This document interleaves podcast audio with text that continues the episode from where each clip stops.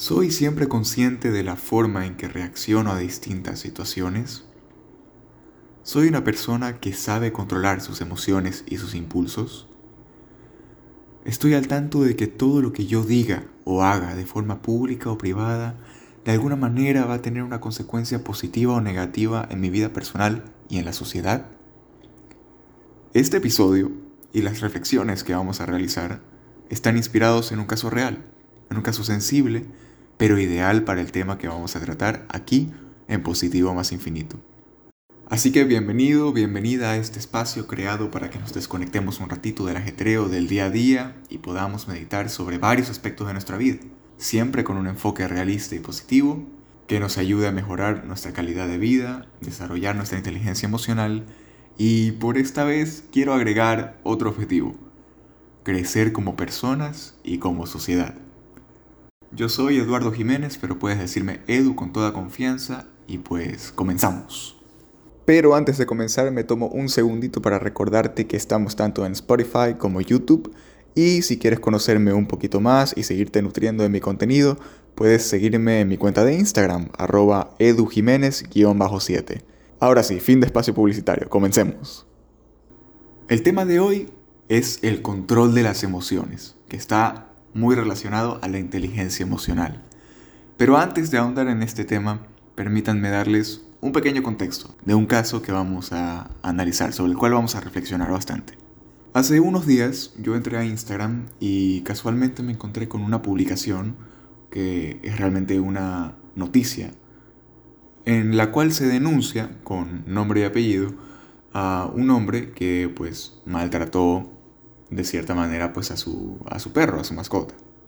Y pues en la noticia se pueden ver pues las imágenes y, y vemos el tipo de maltrato que le da, el cual es terrible, el cual me, por supuesto que como a todos los que vimos la publicación pues me dolió, me dolió, fue, fue algo muy, muy duro de ver, algo terrible, algo que no debería pasar nunca y por supuesto fue, fue doloroso. Y antes de seguir, quiero que quede claro que en ningún momento de este episodio voy a defender a este hombre, a este maltratador por lo que hizo, porque sin duda es algo terrible, algo que no debería pasar nunca. Y que por supuesto merece, merece algún tipo de castigo. Como ya les dije, me sorprendió mucho ver esta noticia y ver lo que este hombre hizo. Pero me impactó más, realmente me impactó más, ver la semejante cantidad de comentarios, más de mil comentarios, de odio, de desprecio, unos comentarios muy desagradables en los que a este hombre se le deseaba lo peor de lo peor en esta vida. Otras personas preguntaban por su dirección para irlo a buscar y hacerle lo que ustedes quieran imaginarse, ¿no? E incluso otras personas le deseaban el castigo eterno, el fuego del infierno. Y a mí esto me impactó. Me impactó darme cuenta de la cantidad de odio y desprecio que somos capaces de sentir y de expresar hacia nuestro prójimo, hacia otra persona.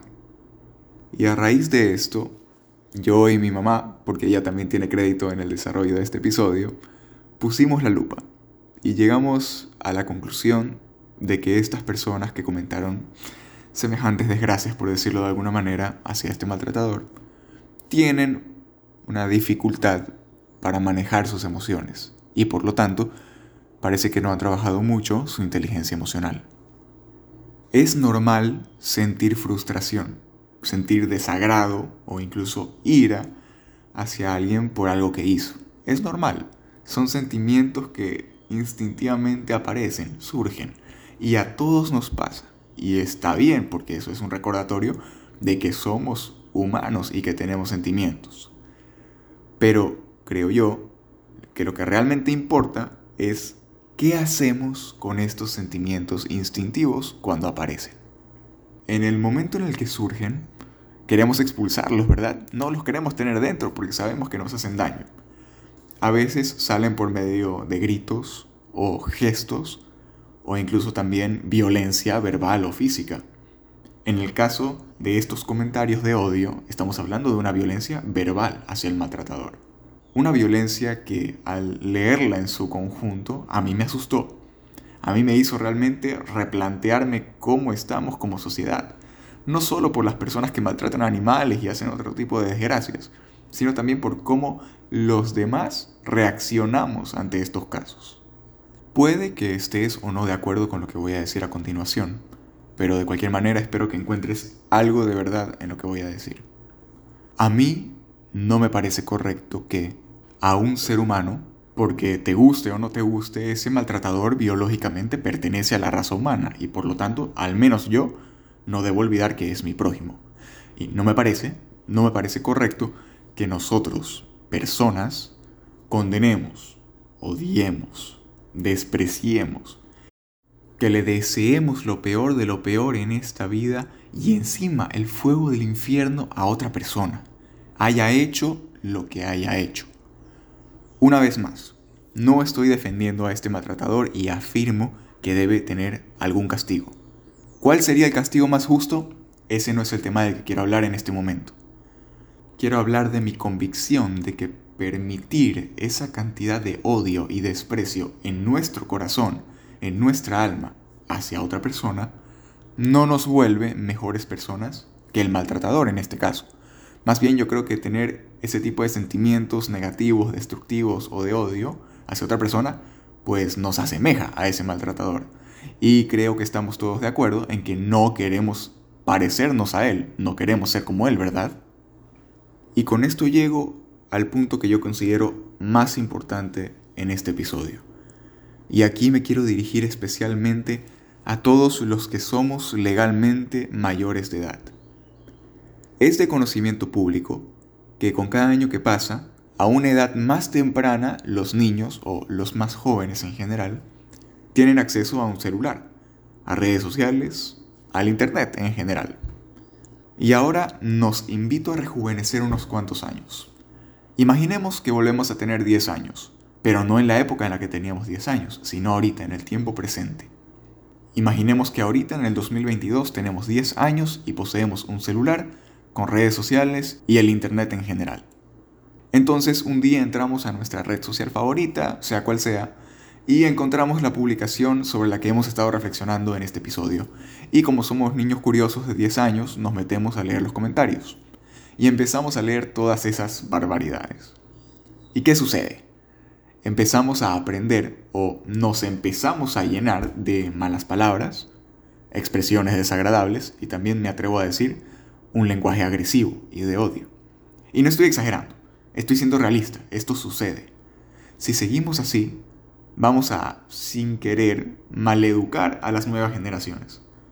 Por no saber controlar nuestro comportamiento en las redes sociales, vamos a enseñarles a los jóvenes toda una cultura de odio y desprecio hacia otras personas, personas que, nos guste o no, son igual de imperfectas que nosotros. Todos los seres humanos somos igual de imperfectos, que no se nos olvide eso. Con esto, no digo que no debemos denunciar abusos, delitos y otras faltas en las redes sociales. Por supuesto que hay que hacerlo. Hay que publicar en todas las redes sociales y denunciar a los maltratadores. Por supuesto que sí.